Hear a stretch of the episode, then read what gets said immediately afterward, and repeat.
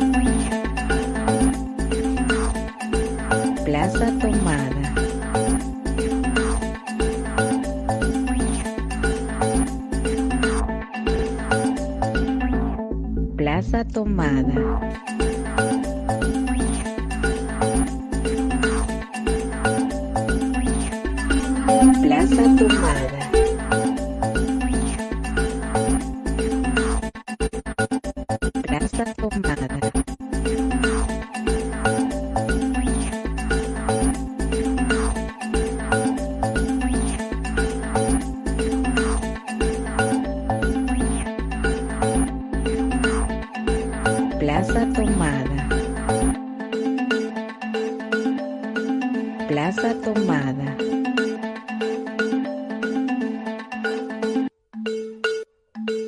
Plaza Tomada. Plaza Tomada. Ok, muy bien, ya nos estamos todos conectando. ¿Qué tal? ¿Cómo están? Buenas noches. Bienvenidos a Plaza Tomada. Mi nombre es Jean-Pierre y soy parte del equipo del Teatro La Plaza y les quiero dar la bienvenida a esta nueva edición de Plaza Tomada, un espacio que nace en momentos de cuarentena para poder mantenernos cerca de la comunidad del Teatro La Plaza. El nombre de la Plaza Tomada de hoy es Teatro, Amor y Desafíos de tres cineastas. Y es por eso que hoy nos acompaña parte del equipo creativo de la obra Tres Historias de Amor. Nos acompañan Nuria Frigola Torrent, ella es realizadora audiovisual de documentales, televisión y cortometrajes. Daniel Vega, él es director, guionista y productor de cine peruano. Y Adrián Saba, guionista, director de cine y también de teatro. Ellos serán entrevistados por Luis León, él es pintor y dramaturgo. Vamos a conversar sobre la realización de la obra Tres Historias de Amor y el amor en tiempos de pandemia. Esta transmisión se está realizando en simultáneo con la mula.p y sala de parto. Les recuerdo que pueden dejarnos sus preguntas, comentarios en este en vivo, las cuales serán respondidas por cada uno de nuestros invitados. Hoy queremos agradecer más que nunca el apoyo de Starbucks Perú y BBVA, quienes en momentos difíciles hacen posible que estos espacios tan importantes continúen. Ahora sí, Luis, te paso la palabra para poder dar inicio a esta plaza tomada.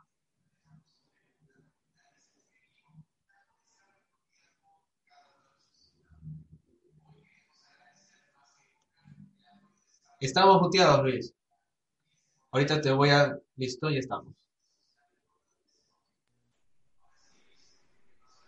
¿Cómo están, compañeros, compañeras? Espero que hayan tenido un, que hayan tenido un muy buen día.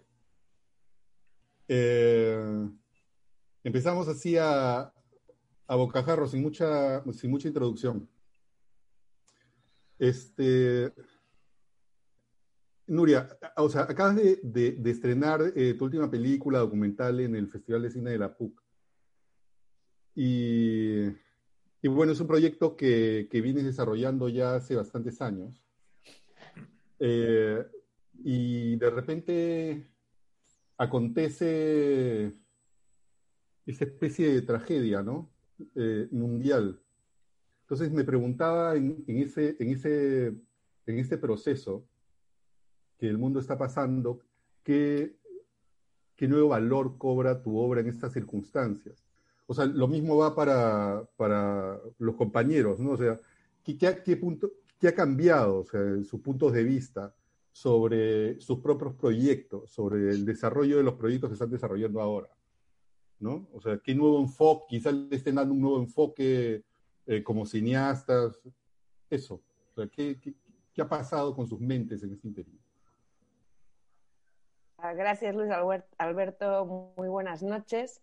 En particular, efectivamente, se acaba de estrenar El canto de las mariposas, que es mi ópera prima, mi primer largometraje en el rol de dirección. Había hecho un largometraje como productora, un documental que se llama Hija de la Laguna, otro como actriz que se llama Los Helechos, pero como directora era la primera vez. Y bueno, hacer un largometraje independiente más son varios años. Entonces, eh, depende del momento de creación en el que estés, una pandemia mundial te afecta diferente. Si estás en desarrollo y escritura, por ahí no es tan, a menos que tengas que investigarlo, puedes hacer más desde tu casa. Los colegas que, que tenían rodajes previstos estaban en medio del rodaje y es evidente que, que no hay solución más allá de, de, de, los proyectos que sí se pueden, por ejemplo, animaciones o que se puedan trabajar online y um, en particular, en el caso mío, que me agarró en fase de distribución recién por empezar, um, entonces no sé si es muy positivo, pero um, sí uh, personas que me han dicho que ver la película en sus casas, no en una pantalla grande ni nada, pero que les ha abierto más que nunca una ventana a un mundo, en este caso está muy retratada la selva, la Amazonía, entonces como que les ha trasladado más que que quizás si estuviéramos en otro contexto. Pero el reto de distribuir una película que tiene como unos tiempos más largos de, de, trabajo en plena pandemia es grande. Y lo que sin duda sí, sí uh, quisiera es que en 2021 o 2022 o cuando se pueda hacer difusión de base, porque esto ha sido imposible hacer pases en, en la selva, en las comunidades donde se rodó, solo lo han visto los protagonistas tanto de Perú como de Colombia. Esto va a quedar postergado. Y mientras tanto, si esto dura mucho, hay que trabajar desarrollo, escritura o animaciones. No veo otra solución muy factible. Eh, Daniel. ¿Voy, ¿Voy, yo? Dale, dale, dale, hermano. Acá no hay este. Sí, la pregunta er-, era un poco si me ha cambiado la perspectiva, puntos de vista acerca de cómo enfrentar un proyecto, ¿no?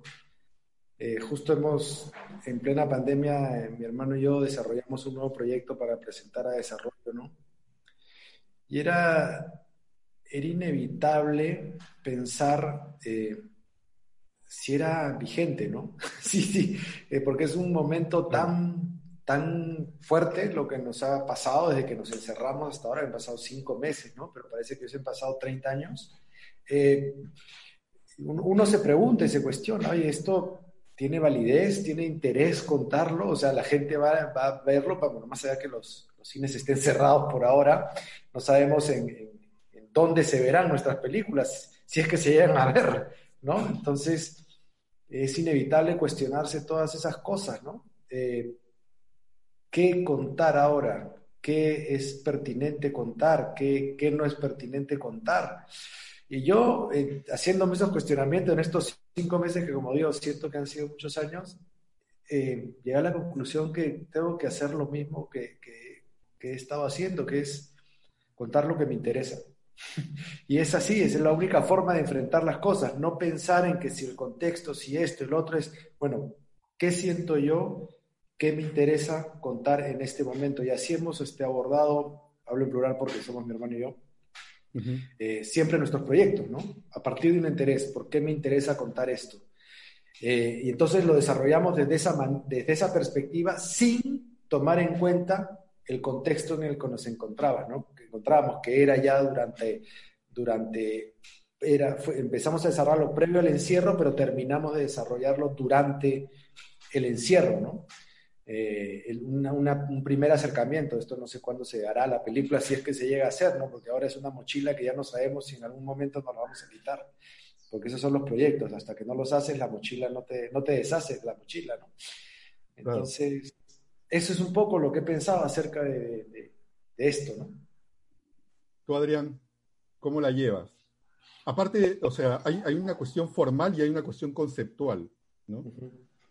Eh, entonces, este, nada, Nuria hablaba también de lo formal, ¿no? O sea, de, la cuestión de la distribución, etcétera. Eh, pero también, o sea, conceptualmente, formalmente, ¿cómo, cómo, cómo lo estás manejando, Adrián? Em, perdón, que al inicio se me fue el internet, Pepo. No, no te preocupes, hermano, todo bien. Justo, la plaqueta se me fue. No, preocupes. Movistar. Em, Oye, eh, Dale, dale, Adrián, dale.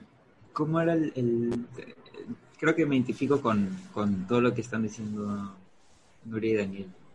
Eh, tenía ya ideas y proyectos previos a la pandemia que sigo interesado y sigo desarrollando. Y, y también de pronto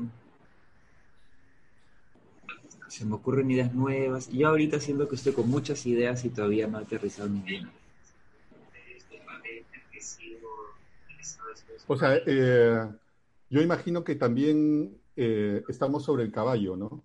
Es decir, Claro. eh, eh, que hay, que es muy difícil, que es muy difícil sacar conclusiones y hasta, y hasta un poco pretencioso, me imagino, sacar conclusiones cuando todavía estamos en, en plena crisis. Sí, Eh, las películas y la pandemia van a venir después. Correcto. Correcto. Eh, sí. Sí, sí, sí. Y hay. eh, y es, la primera vez que, ustedes tienen experiencia eh, haciendo, haciendo algo por Zoom. O sea, siempre imaginamos cómo se llama este, la cinematografía como, como esta especie de escenita audiovisual, ¿no? La película, ¿no? O sea, tenemos, estamos, ¿cómo se llama? Este, tenemos en los hombros eh, toda esta idea de, del gran logro audiovisual, ¿no? La, la gran obra de arte o el gran producto, ¿no? Y de repente, y de repente, este, eh, están haciendo esta obra en Zoom que parece algo tan, tan pequeño, tan, ¿no? Tan pedestre, ¿no? Este, entonces, ¿qué, qué experiencias recogen, eh, de- qué, qué experiencias recogen de esto, ¿no? De la cinematografía al Zoom. Y hay un eco, ¿no? Sí, Sí, hay como que suena un poquito después lo, lo grabado, bueno, lo- la Sí. transmisión. Sí, alguien tiene volumen muy Ay. alto. Yo, sorry. Ya. Ya, no te preocupes. Ah. ¿Qué tal la Eh, experiencia? O sea, y, y- y quiero hacer así una, meter una, una cuña, una pregunta así también dentro de esta pregunta, ¿no? O sea, sería eh, la pregunta dentro de la pregunta, o sea, ¿se, se debatieron ustedes cuando estaban desarrollando el proyecto qué es lo teatral, qué es lo cinematográfico? Luego entra como una cuña esto del Zoom. Eso, ¿qué, qué experiencias recogen? ¿Cuáles fueron sus consideraciones sobre lo que Yo, yo estaban haciendo? Que cuando ah, Chela nos invitó cuando mm, a hacer algo así, dijo, vamos a hacer algo por Zoom, que ya se había hecho en la plaza, pero hay que considerar el componente cinematográfico. Yo me quedé pensando, wow, el componente cinematográfico, ¿qué va a esperar que hagamos, no? Y entonces ahí pensar, ¿qué se puede hacer en estas cajitas que tenemos am, con todas las limitaciones tecnológicas? Ah, entonces, ahí am, creo que fue como intentar, am, en primer lugar, eh, días después de que hemos estrenado, al- algún grupo de actores de las tres historias, que son como tres cortometrajes en vivo, decían, esto hay que hacerlo después en el teatro. Yo me quedé pensando y dije, al menos, yo creo que al menos en mi parte de la historia, y creo que ninguna de las dos funcionaría en un teatro, porque están conceptualizadas para que sean en, Zoom. Es más, el elemento videollamada o transmisión en vivo es parte de la historia, no, se obvia, no estamos haciendo ver que no está sucediendo. Eh, eso creo que, eh, em, que es como un nuevo género, ¿no? Un subgénero, como el vivo ah, teatral, pero ah, hecho a través de una pantallita. No sé cómo, cómo lo sienten mis compañeros. Yo, honestamente, cuando, cuando me, me convocaron, yo en lo último que pensé fue en el cine. Yo lo primero que dije, a ver, ¿qué historia puedo contar en 15 minutos en un contexto donde ya la gente salía, ya no estaba encerrada, ¿no? Entonces el encierro ya no era un asunto, sino simplemente había ciertas limitaciones, todavía se vivía, se vivía este, este contexto de, limitaciones y esto, pero ya no estabas encerrado completamente en tu casa. Entonces, a la hora de enfrentar la, la, la, idea, me importaba la historia me importaba que se sintiera verdad. Yo quería que, que la gente cuando la viera vi, sintiera que eso que está viendo está ocurriendo realmente. Ese era el mayor reto, ¿no? Más allá de transmitir el concepto que va detrás de la, de la, de la historia que, que, que, de la cual me encargué yo, ¿no? Entonces, al, al, enfrentar, tratar de enfrentar verdad, en lo último que estaba pensando en el encuadre, en el, en el tipo de plano, en esto, no me importaba. De hecho, mientras menos me ocupara de eso, para mí más verdad sería. ¿Me entiendes? Porque yo estoy haciendo suma ahorita y mira, tengo este mueble y una pared blanca. Es como, ¿qué importa? No, estoy aquí en vivo y me están creyendo, estoy siendo real. Entonces yo quería transmitir esa realidad, no preocuparme de qué se veía detrás o qué tamaño de plano había. Luego a la hora de la puesta en escena y ponerla con los actores, uno ya se va eh, ya va un poco sintiendo que si se tiene que acercar a cámara o tiene que estar un poquito más lejos, pero un poco no limitando a los actores, sino que ellos vayan sintiendo la historia y ellos mismos se movieron de acuerdo a lo que ellos vayan sintiendo. Entonces era como, es un, fue un proceso extraño, de hecho no, no, no sabría describirlo porque no, como digo, lo último que pensé fue en el cine, ¿no? Eh, y quería transmitir verdad. Eso para mí era lo más importante, ¿no? sentirlo real. Sí, yo, yo, también creo que, que este es un, un, nuevo formato, ¿no? que todavía estamos en la punta del iceberg, que yo creo que hay posibilidades, ideas que ni siquiera están en nuestra cabeza todavía y que en algún momento se irán descubriendo las posibilidades de este formato. Y y un poco lo que dice Daniel sobre ver la verdad es un poco extraño porque todos entendemos el instrumento de la cámara en este caso. Todos usamos Zoom, todos tenemos una computadora, todos, digamos, en el cine la cámara desaparece y, y la gente se olvida de la cámara. Pero por el momento la cámara es algo de lo que el público es consciente. Y ese punto de vista tan íntimo que tú sabes que estás como público, eres la computadora y estás viendo a través de la computadora. Ese punto de vista súper íntimo no se ve ni en el teatro ni en el cine. Y, hay una cosa de la mirada a cámara, ¿no? Que, que, no existe en el cine o la tele de forma permanente, ¿no? Pero en, en nuestras en las tres historias de amor es como que siempre estás frontal, mirando a cámara, mirando al espectador, porque estás hablando con, ah, en dos de las historias con interlocutores y en una de las historias por momentos con un público. Eso no es tan común. Obviamente sí existe y se hace muchas veces, House of Cards y así, ¿no? Pero que permanentemente estés mirando a cámara los actores es algo nuevo del formato es una cosa extraña, ¿no? Porque es como romper la cuarta pared y no romperla al mismo tiempo, ¿no? Es decir, tienes que conservar la, la tienes que conservar la convención, pero estás mirando, pero estás mirando al público, ¿no? Es una cosa medio ambigua, medio extraña, ¿no? Este, entonces, está incógnito. Exacto. Es un, entonces hay una, hay una mayor sensación de boyerismo de repente, ¿no? Sí, totalmente. Sobre todo en sí, sobre todo en una de las historias, ¿no? Pero, pero sí, en realidad, pero sobre todo, o sea, pero en realidad sí, o sea, como espectador, te estás mintiendo, metiendo en un momento de la vida de estas personas. Es lo que está haciendo la cámara, lo que dice Adrián es completamente cierto, ¿no? La cámara está más presente que nunca, ¿no? Entonces, eh, entonces pienso, hay, un factor... Eh, ponte por ejemplo, ¿no? Para, para yo soy, eh, soy pintor y luego eh, eh, teatrista, ¿ya? Entonces siempre pienso las cosas visualmente. Yo hago cuadros. cada vez que creo una escena, por, por, mi propio oficio, por la naturaleza y el origen de mi oficio. Y bueno, en el cine hay un gran elemento que es lo visual, ¿no? La dirección de arte, es decir, estás pintando bajo mi punto de vista al menos. Eh, no soy cineasta, puedo cometer un error en la afirmación, pero están, están pintando cuadros, ¿no? Y los personajes de los cuadros hablan, se mueven y, tienen obstáculos, etcétera, ¿no? O tienen un recorrido en el tiempo y en el espacio.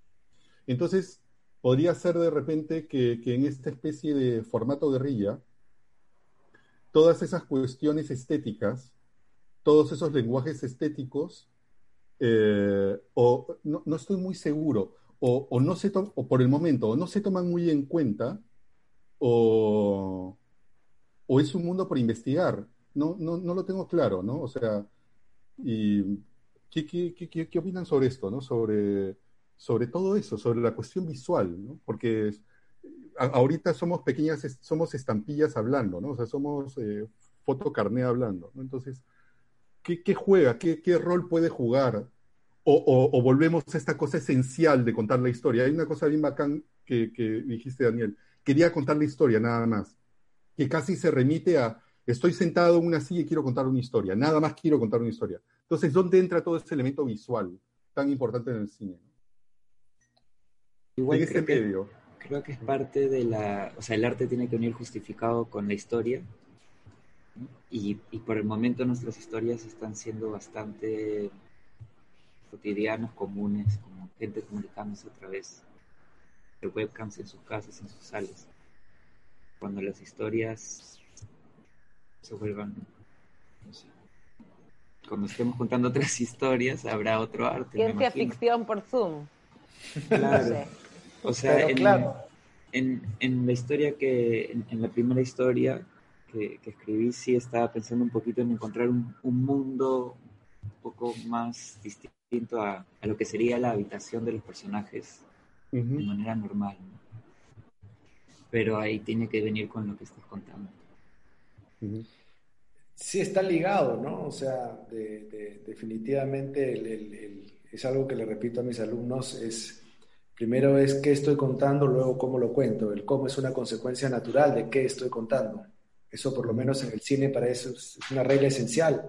Si tú pasas del cómo antes de pensar en el qué, pues te va a salir un mamarracho, ¿no? Ujú. Entonces, el qué estoy contando me va a mandar al, al cómo lo cuento. Y justamente hablando de la historia que yo conté, el, el qué era más importante que el cómo. A mí el, el cómo, el cómo ya estaba limitado por un, o sea, el, el zoom te da un valor de plano, no un valor de plano, sino un valor de lente. ¿no? Ujú. Te da un lente que es el mismo, independientemente si vas aquí con la computadora o te vas al celular o lo que sea, quizá te, te- hay unas barras o algo, pero básicamente es, es, es lo mismo de profundidad de campo y esto, no es que puedas desenfocar el fondo y eso, tienes un valor, ¿no? Un valor de, digamos, de, de, de- lente, ¿no? El valor de plano puede ser menor, mayor o menor según tú te alejes o te, o te acerques, ¿no? Eh, entonces, y hablando de la, de la historia del qué y el cómo, eh, para mí en, en la historia que tú puedes hablar de la mía, el cómo eh, no era, era, era, o sea, es- tenía que ser como casi imperceptible. O sea, yo quiero ir a ver estas personas que realmente se están comunicando después de mucho tiempo. No me importaba si estaban en el baño, si estaban en esto, o sea, yo tenía que sentir que ese momento que estaba ocurriendo después de, de una ausencia, digamos, de un distanciamiento, se sintiera verdadero, ¿no? Entonces, ¿dónde estaban? Yo creo que si hubiese buscado el encuadre y el esto y el otro, le hubiese quitado verdad a lo que, a lo que estaba contando, ¿no? Eh, no sé qué piensan los demás. Total.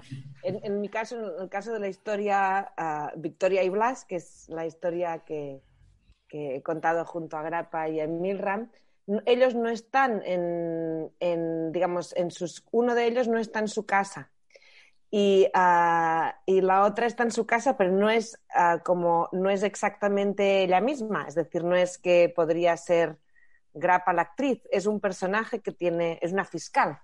Entonces ahí sí había que ver el cómo, cómo lo adaptábamos muy guerrilla, ya no solo con primero las compus que había disponibles, porque ni siquiera es que, que es un solo plano, es decir, hay compus que tienen muy mala luz, la que tenía eh, Grappa no lográbamos por momentos ni verle bien la cara, logramos cambiar la compu.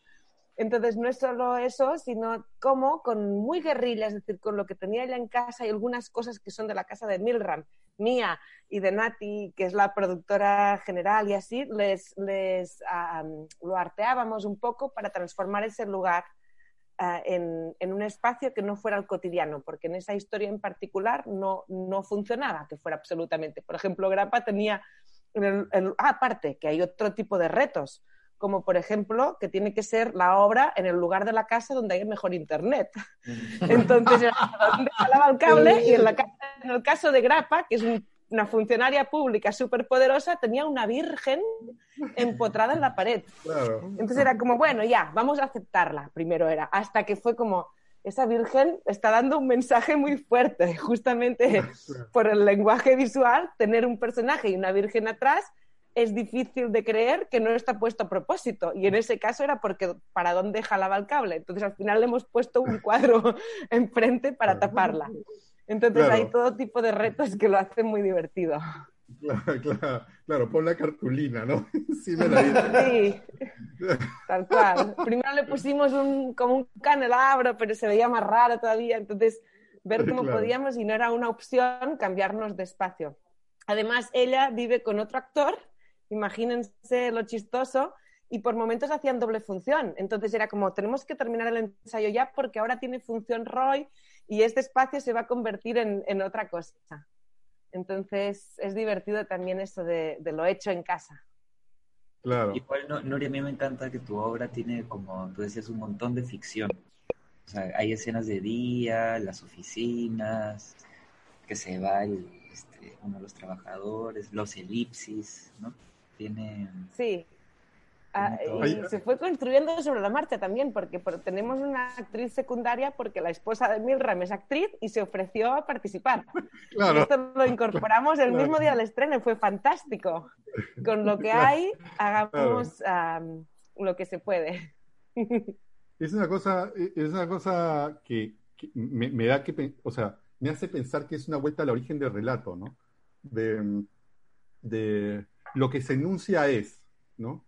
Oh, qué maravilloso bosque, ¿no es cierto? No, no hay nada, evidentemente, pero la fuerza de la enunciación, ¿no? Entonces, estamos en el palacio de, eh, ¿cómo se llama? Del rey, ¿no? O de la reina, yo qué sé. Y de repente, bueno, sí, hay, hay, una, especie, hay una especie de, o sea, fuerza es la convención, pero, pero, pero sorprendentemente, a pesar de esa supuesta precariedad, de alguna manera, es una palabra un poco caprichosa, pero de alguna manera mágica la convención se sigue cumpliendo. ¿no? Es, es eh, entonces, es una especie de, de, vuelta, de vuelta a lo esencial o, o, vuelta a la inocencia de repente, ¿no? Y eso, eso me conmueve bastante porque dentro del proceso, eh, los he acompañado en el proceso y, y sí, pues he visto todo, cómo se han solucionado todas estas cosas, ¿no? Este, y, y, aquí viene, ¿cómo se llama la, la, la pregunta este, de cultura wikipédica y, y, a la vez el chisme, ¿ya? Eh, me, voy a, me voy a lucir por un ratito, ¿ya? este, eh, Gabriela Mistral eh, enuncia algo que dice, toda obra es autobiográfica, pero no de la manera que ustedes creen. Esto lo, lo leo porque soy tan flojo que no me lo puedo aprender. Eh, ¿qué, ¿Qué ha habido ¿cuál ha sido la, cuál ha sido la motivación? ¿Desde dónde están contando sus historias con respecto a, al amor? Eh, por ejemplo, eh, Adrián hizo... Eh, me dedico sus personajes, a eso. Sus personajes, ¿No? o sea, sus personajes, esos actores, que, que, actores de teatro, de cine, etcétera, se tienen que dedicar a la pornografía, ¿no? Entonces, este, eh, no, no, hablo, no hablo que, que Adrián tenga que hacer pornografía, ¿no? Pero, o que lo haya hecho. Pero, pero puedes, Adrián, haber hecho algo que poner, pusiera al límite tus principios éticos o costumbres. Entonces, lo que quiero saber es de dónde, de, de, qué, de qué caldo, o sea, de, ¿cómo se llama? De, de, de qué, de qué puchero han, han, han, han sacado el plato, ¿no? De qué ingredientes, de qué puchero han sacado las cosas. Yo creo que esa respuesta es complicada porque en mi caso, y a lo mejor yo también, viendo, habiendo visto tus obras, Pepo, O sea, son, a, a lo mejor es difícil saber el origen de, de esos sentimientos que tú dices, ¿no? Y probablemente si me voy al psicólogo y, y analizo todos mis trabajos, hay este hay puntos en común y deben de venir de, de algún lugar, pero yo, sobre todo en este caso que nos, nos convocaron, eh, yo al inicio no tenía idea como por dónde comenzar y, bueno, y voy aterrizando ideas, ¿no? Pero si hay algo con lo que yo me, me identifico más en, en la obra es con el descubrimiento de hormigas en tu cocina. ¿Cuántas veces me ha pasado en esta cuarentena y cuántas veces he dicho, por Dios? Creo que eso de que hay historias que parten de algo así, muy anecdótico, este, eh, sucede, ¿no? Yo creo que yo tengo claro de dónde viene mi historia, realmente. Eh, antes de- de empezar la cuarentena, esto voy a hacer un poquito, voy a contar algo muy personal, ya no espero que mi esposa no se moleste, pero este, antes de empezar la cuarentena, está ahí enfrente, está ahí. Así. No asumo, no asumo responsabilidad de las consecuencias, hermano. Disculpa, no, No, asumo es- responsabilidad de lo que sucede después. No, está, bien, está- está- está hablando, bien. está hablando por teléfono. No, este, Sí, ok, ok. Antes, antes de empezar la cuarentena, eh, mi, mi esposa y yo no estábamos bien. Nosotros estábamos en un momento, digamos, que donde se habló inclusive de, una separación. Y de repente vino la cuarentena. Y contrariamente a lo que uno piensa que un encierro con otra persona y que la gente ha habido más divorcios que nunca, a mí me pasó todo lo contrario. Creo que nosotros nos volvimos a descubrir, nos volvimos a enamorar otra vez. Y eso, sin hacer spoiler, está en la, pregun- en la, en la historia, ¿no?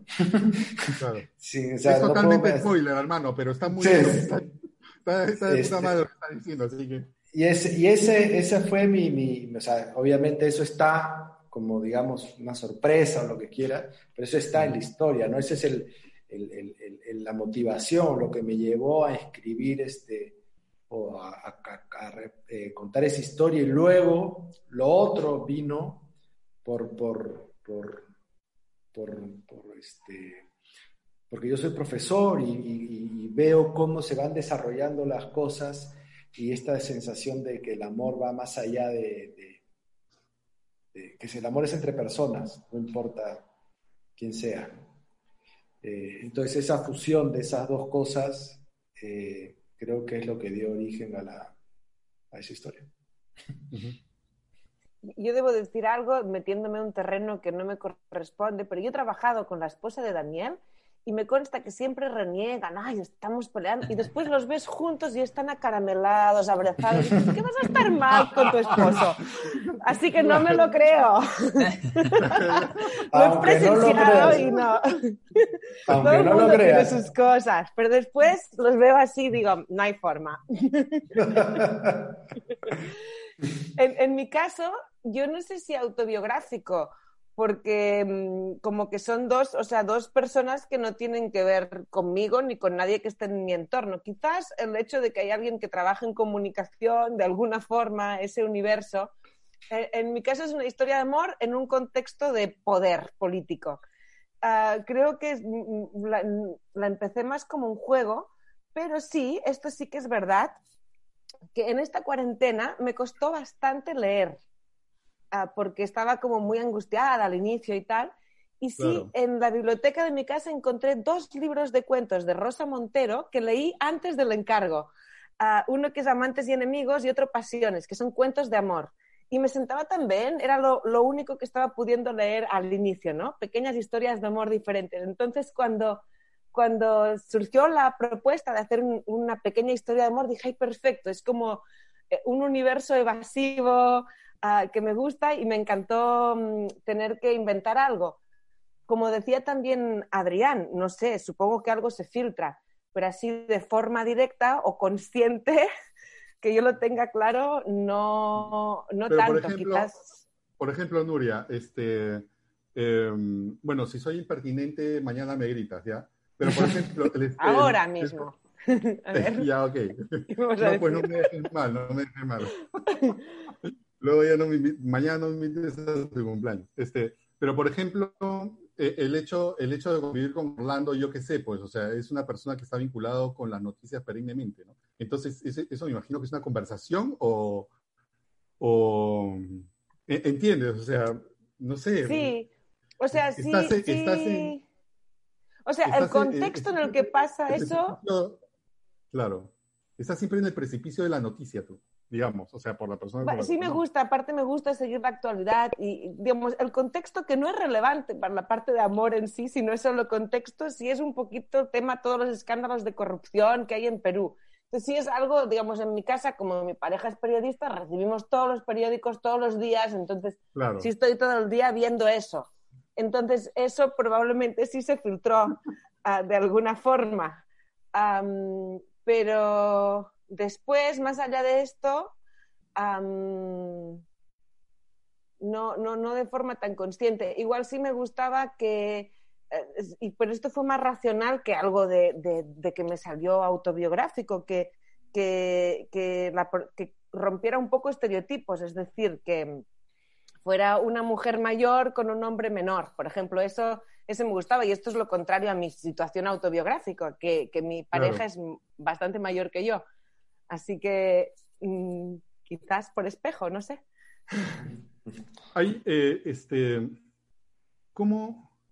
ha- Hay una cosa que, que- que habló Daniel inicialmente, que es eh, esta relación con el tiempo.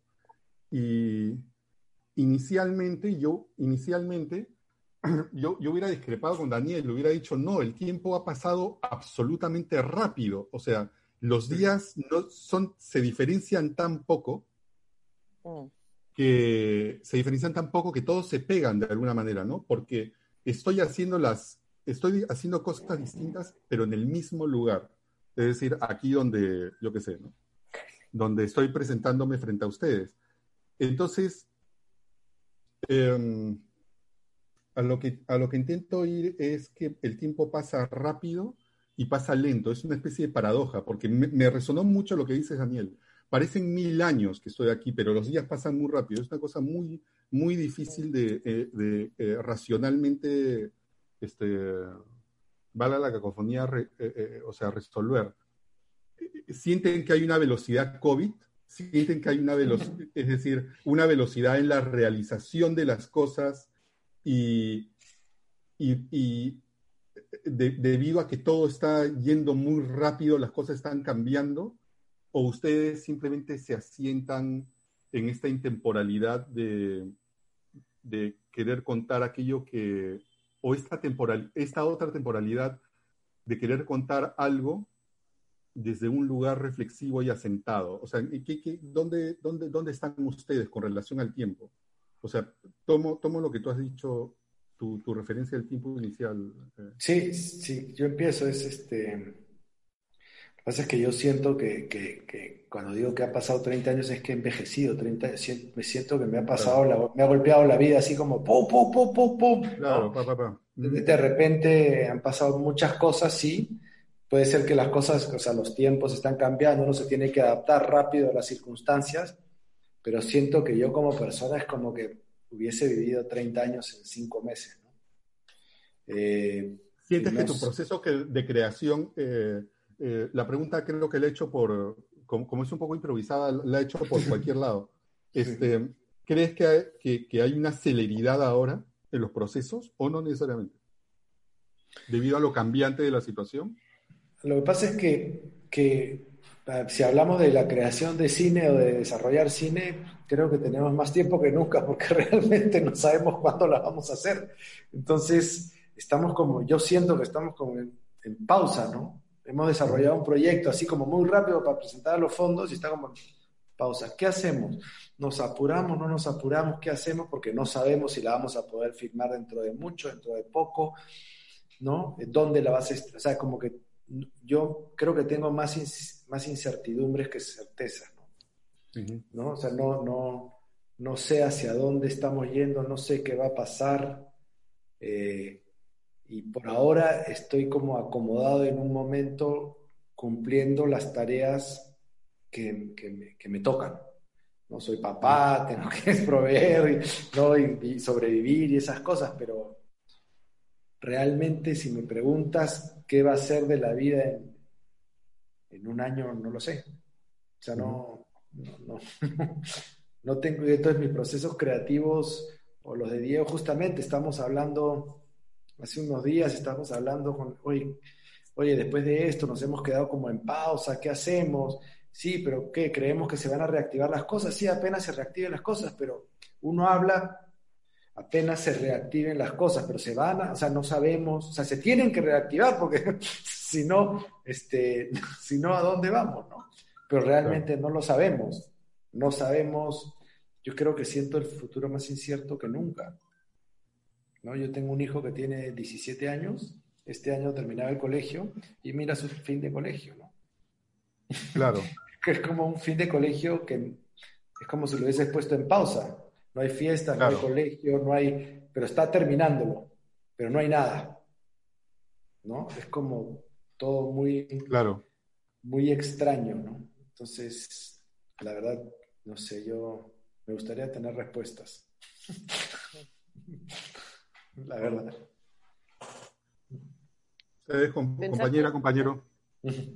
Pensando en justo lo que dices, ah, yo siento primero porque desde la suerte, buena suerte que he tenido de vivirlo con salud y con trabajo, hay un frenesí muy, muy grande. En, o sea, sí siento que me levanto y como tú mismo decías también, Luis Alberto, que como este espacio es donde uno come, trabaja, ve una serie, como que se vuelve Claro. todo muy mezclado y, y no hay la posibilidad de, de romper y separarte unos días a- e ir a otro lugar. O sea, siempre estás en el ambiente de, de la casa.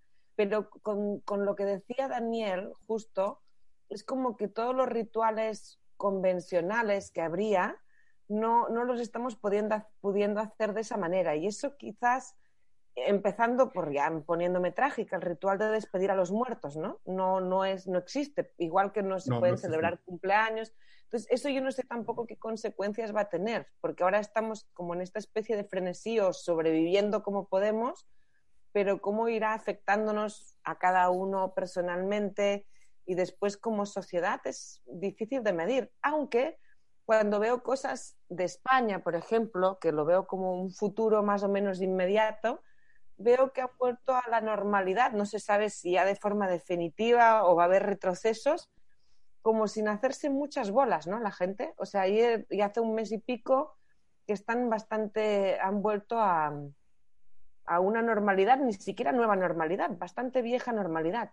Entonces eso me da entre esperanza y extrañeza, porque dijo, no, no ha pasado nada, es decir, no se ha transformado algo más profundo toda Claro. esa situación, pero tampoco tengo ninguna seguridad de nada, ni ninguna teoría. Yo no, yo no sé cómo pasa. Siento igual que, que tú, Pepo. Rápido, lento. Lo que sí he sentido es que creo que las personas están tan saturadas en la semana del, del WhatsApp y de, de la computadora que en el fin de semana nadie te escribe. No sé si le pasa igual, pero eso es increíble. Bendición. Claro. Este. Quiero. Estamos más o menos con la hora, pero me da, me da un poco de pena porque. eh, realmente fuera de esta reunión deberíamos juntarnos. no para de- Por no para foro de, de la plaza, sino para, yo qué sé, tomar un trago en cualquier momento, sí, porque, lo estoy disfrutando bastante. Eh, es- Eso, eso es una pregunta que, que- que- que viene un poco de, de una, de un pequeño intercambio con, con Nuria, ¿no? No, no, no, voy a hacer, no voy a hacer un spoiler de lo que Nuria me dijo, pero, eh, pero viene de ahí la pregunta. Eh, ¿qué, ¿Qué importancia tiene ahora el amor sentimental frente... Sí, voy a ser un poco crudo, frente a la muerte, la miseria y la incertidumbre eh, que hay ahora en el, en- el Perú, para no hablar del mundo, ¿no? No, en el Perú mismo. O sea, en, en un país que, que, que ha revelado taras atávicas a través de, a través de esta, o sea, esta, esta crisis solo ha revelado taras atávicas. ¿Qué valor tiene el hecho que, ah, vamos a contar una historia de amor? Eh, conste que, que no estoy minimizándolo, simplemente quiero, quiero, quiero, quiero que me cuenten, quiero entenderlo. ¿cuál es el valor de eso? De seguir hablando y, y, y, de la vigencia de hablar sobre el amor eh, en tiempos de peste, ¿no? Seguir hablando de, de hablo, hablo como de esta peste trágica medieval, ¿me entiendes? O sea, esa cosa de la peste bubónica, o, o, o aquí en el propio Perú, ¿cómo se llama? Estas pestes de, de, de la fiebre amarilla o, etcétera, eh, todas las plagas que hemos tenido en este país a lo largo de nuestra historia. O sea, ¿cuál es el valor de, de levantar el dedo y decir, no, pero todavía el amor? O sea, ¿qué, qué, qué, qué onda con eso? La, la historia de, de, Daniel es súper interesante. Nuria está esperando un bebé, o sea, creo que en tiempos duros igual el, el amor es una florcita ahí en el, en el concreto. Ahí la va a tumbar un refugio. Yo creo, yo creo, que el amor, los que tenemos, no voy a incluir, o tienen amor, este, son un poco más felices que los que no, ¿no? Yo definitivamente, ¿no? Este, imagínate un encierro sin tener amor, debe ser bien complicado, más complicado. Entonces no es que sea pertinente o esto, sino es que creo que, y no estoy hablando del amor, tú mencionaste el amor sentimental, ¿no? El amor, este, el amor de, poder abrazar a tu hijo, ¿no? Poder abrazar a tu, a tu mujer, poder quererse, ¿no? Eso creo que es este, que eso es lo que más extraño y extraña, creo que extrañamos todos, ¿no? Esa, juntarse con los amigos y verlo y darle un abrazo. Yo creo, la voz me queda mis amigos, le voy a tener un abrazo de estos y lo voy a besar así como loco, porque pues eso es lo, lo, lo, bonito, pues, ¿no? O sea que, sea, estar encerrados y no verse y no tocarse y de hecho sales a la calle yo, yo siento mucha agresividad en la calle, ¿no? A mí es lo que más me perturba de la calle, es que no, no, me gusta estar en la calle porque no me gusta cómo está la gente, ¿no? Entonces, este, pero te, te vas a una pantalla y de repente te comunicas con ese amigo que no hace tiempo, o esa amiga que no hace ese tiempo, y pucha, y que es como, ah, me gustaría estar ahí, tomarme una cerveza y abrazarlos y reírme, ¿no? Esa clase de amor también es bonito, ¿no? Y el amor sentimental creo que eh, me parece esencial. Aunque se transforma, ¿no? Entonces uno sabe, los que tenemos relaciones largas, sabemos claro. que, que, no se puede confundir la pasión con, con, el amor, ¿no? Son dos cosas completamente distintas. Pero justo lo que dices de que yo también con los paseos que doy, bioseguros y tal, que uh, no me gusta sentir en mí misma a ver al otro, a la otredad, así como con rechazo. Y me cambio de vereda si hay mucha gente y digo, pero qué monstruo me he estado convirtiendo, ¿no? Como me molesta si alguien pasa y me roza. Digo, pero ¿por qué me roza? Son dos metros, ¿no? Entonces, um, eso que es bien feo como seres humanos o como... Entonces, um, sí es lo contrario al, al, amor, a las historias de amor en ese sentido de pareja, ya sean nuevas o sean que requieren todo lo contrario, confianza, cercanía. Entonces claro, siento que... Claro. Ausencia, de, ausencia de paranoia. ¿no? Tal claro. cual. Entonces es como algo que compensa y, y como les digo, a mí me ha gustado ver... Uh, de hecho, yo cuando quiero relajarme así busco algún contenido tipo comedia romántica y así porque es como un terreno que me relaja, que me da esperanza. Y, y, incluso en este momento en que sales a la calle y, y, no me siento identificada con mi ser antes de la pandemia, como sintiendo miedo y rechazo de las otras personas. Horrible. Pero es, Horrible. es gracioso lo que dices, porque esa distancia yo siento que también puede ser eh, traducida como consideración hacia el otro. O sea, ver a alguien, no acercarte, saludarse de lejos, se genera Pero depende de la actitud. cuidado, ¿no? Depende de la actitud, claro, depende de la actitud. Totalmente. Hay de todo, ¿no? Pero yo pienso que justamente la, las personas que de manera amable mantienen su distancia y no, no se están así como subiendo encima, es un cuidado hacia el, hacia el otro. Se puede traducir de una manera bonita también. Respeto. Es cierto, voy a tratar respeto. de cambiar el chip de decir estamos todos contra todos, porque no es muy, no es muy saludable. Este, quería eh, eh, eh, tengo, tengo la ten- tentación de cerrar con lo último que han dicho, pero me pica, me pica una, una curiosidad, este, no sé si muy saludable ya, porque es, este, no, no, no, no, no, no, no saludable porque, porque es algo que me interesa a mí, no sé, o sea, uy, terminemos todo con el amor y todo esto, ya todo sería genial, pero no estoy pensando, estoy pensando en mí. Estoy pensando totalmente en mi pésimo entrevistador. Eh, ¿cuáles son, cuáles son las, las, cómo es hacer una obra de 15 minutos? ¿Cuáles son los atributos que debe tener eh, contar algo? Tengo que resolver esto en 15 minutos. ¿Cuáles son los peligros? ¿Cuáles son, eh, cuáles son esas, eh, sí, cuáles son sus características y cuáles son sus peligros? Uy, Difícil de responder. es, es, es, es complicado eh, porque hay, hay varias cosas, ¿no? O sea, y voy a tomar eh, la obra que yo hice como ejemplo. Este, es una obra que está en la, de- en la delgada línea roja siempre, ¿no?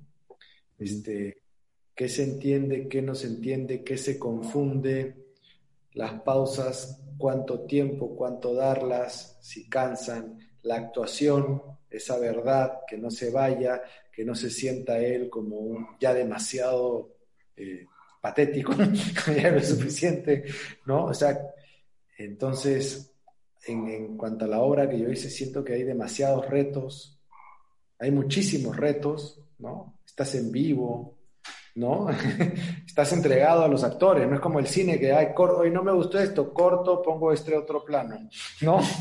Este, Claro. o cambio de plano, tengo otra toma, no, aquí es, es lo que es, ¿no?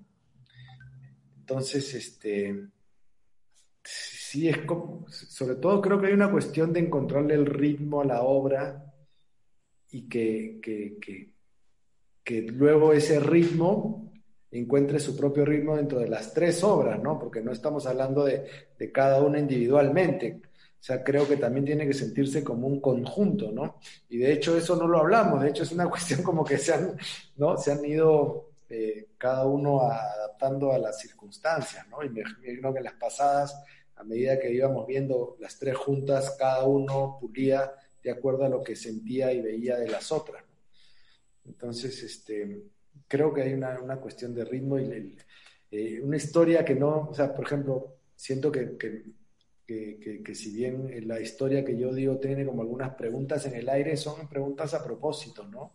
Porque estoy, es- de alguna manera estoy poniendo al espectador eh, y estoy eh, poniendo a prueba sus prejuicios, ¿no?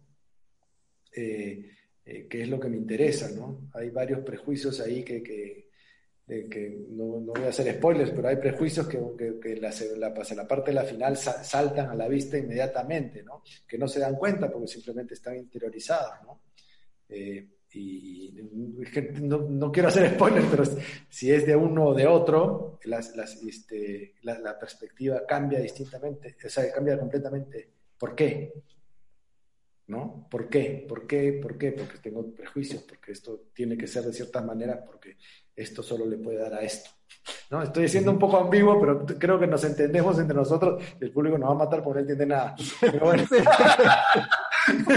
Exacto, hermano. Pero, pero no. pero le va a dar curiosidad para verla, por verla, ¿me entiendes? eh, pero, pero sí te, sí te pillo, sí te pillo. Sí. ¿Entienden? Entonces, este, pero claro, bueno, son varios riesgos en la obra que yo ten- creo que hay muchos riesgos, ¿no? Eh, de malinterpretaciones y cosas, ¿no? Entonces, eh, creo que alguna vez hablamos, estaba en la delgada línea roja, ¿no? Siempre está ahí esto, esto que se puede ir para otro lado, ¿no? Y qué puede entender el otro, cómo lo dices. ¿no? Tienes muy poco tiempo para compensar. Hay, hay como demasiado, como dicen los gringos, filling the blanks, ¿no? Ellos tienen que Claro. generarse la historia detrás, ¿no? Generar qué ha sucedido y luego entender con el final todo, ¿no? O sea, hay como, hay mucho, hay que pedirle mucho al espectador. Claro. Y hay muy poco tiempo para desarrollar. Es Exacto. decir, todo tiene que suceder en, en el tiempo real en que lo vemos tiene que de alguna forma darse toda la información que requiera. Y yo no sé si es como una fórmula, en absoluto me sentiría capacitada de decir que tiene que tener una hora de 15 minutos, pero sí, sí tenía claro que tenía que ser, pero no solo por los 15 minutos, sino por el Zoom mismo, como muy, como, eh, como decía Daniel, el timing era muy importante porque mm, eh, el ritmo era clave para no perder al espectador, porque sí tenía que ser entretenida. Entonces, cómo hacerlo con esos recursos y tan poco tiempo para desarrollo era, mm, era eso, pero de entrada es... la pregunta es si está bien resuelto y después si esto es una fórmula. Creo que no, que no es una fórmula, que depende de, de, de cada caso. ¿No? Para mí fue un, placer en verdad escribir la obra porque eh, no era algo que yo venía pensando por meses o por años, era algo que un día ¿no? Chela nos llamó, nos dijo, quieren hacer una corta historia de amor y, ya. Y a partir de ahí no tenía idea qué hacer, solo tenía claro, es interesante lo que decía Daniel del qué y el cómo, porque a mí me pasa muy regular que el cómo es antes que el qué. Está mal. Jalado el curso, jalado el curso. Pues tenía, tenía claro como un poco que, lo que decía Nuria, que sea entretenida, quería que, que los actores, los ambos actores estén en la misma habitación, ¿no? Y, y pensando en, con ciertos elementos, ya se ocurrió la premisa de los dos actores desempleados haciendo streaming porno para intentar ganarse la vida. Y, algo que me gustó fue como, fue algo que no estaba pensando en mucho tiempo.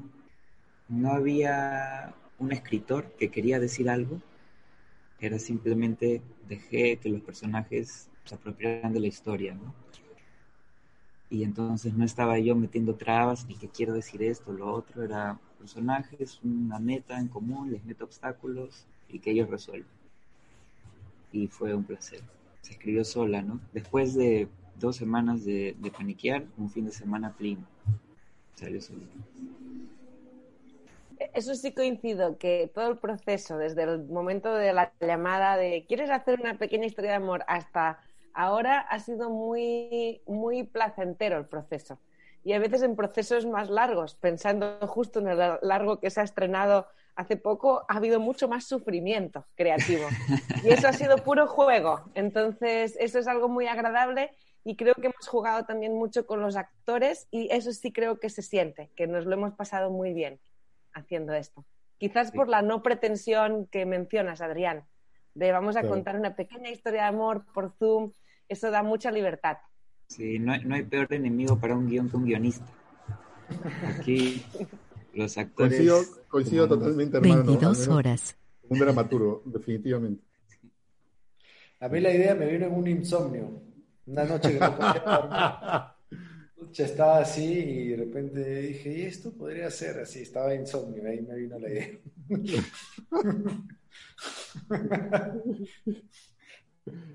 Tantos insomnios que este hemos sufrido nosotros probablemente en cuarentena. Yo he tenido siempre periódicamente mi día de insomnio.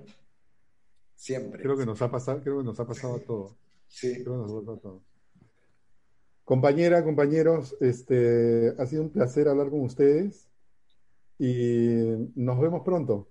Sí, por favor. Muchas gracias. Vayan a ver la obra, vayan a ver la obra. Sí, véanla. Eh, muchas gracias. Viernes, sábado y domingo. Así es, este muchas gracias Nuria, muchas gracias Daniel, Adrián, Luis por habernos acompañado el día de hoy.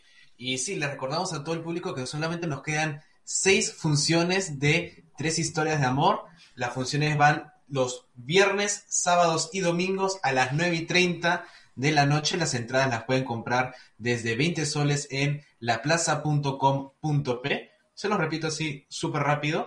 Tenemos funciones este viernes, este sábado y este domingo. Y la próxima semana viernes, sábado y domingo y se acaban las funciones, así que no te puedes perder, es una obra que a mí me gusta bastante. Acá tenemos a los tres directores, ya conocemos la historia, es bien chévere, te la recontra recomendamos.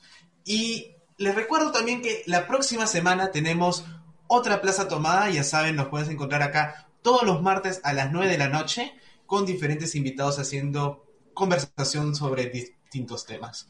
Bueno, muchas gracias por acompañarnos, muchas gracias a todos por las preguntas, por los comentarios y todos tengan una muy buena noche. Hola, buenos días, mi pana. Buenos días, bienvenido a Sherwin Williams. ¡Ey! ¿Qué onda, compadre? ¿Qué onda? Ya tengo lista la pintura que ordenaste en el ProPlus app. Con más de 6.000 representantes en nuestras tiendas listos para atenderte en tu idioma y beneficios para contratistas que encontrarás en aliadopro.com. En Sherwin Williams somos el aliado del PRO.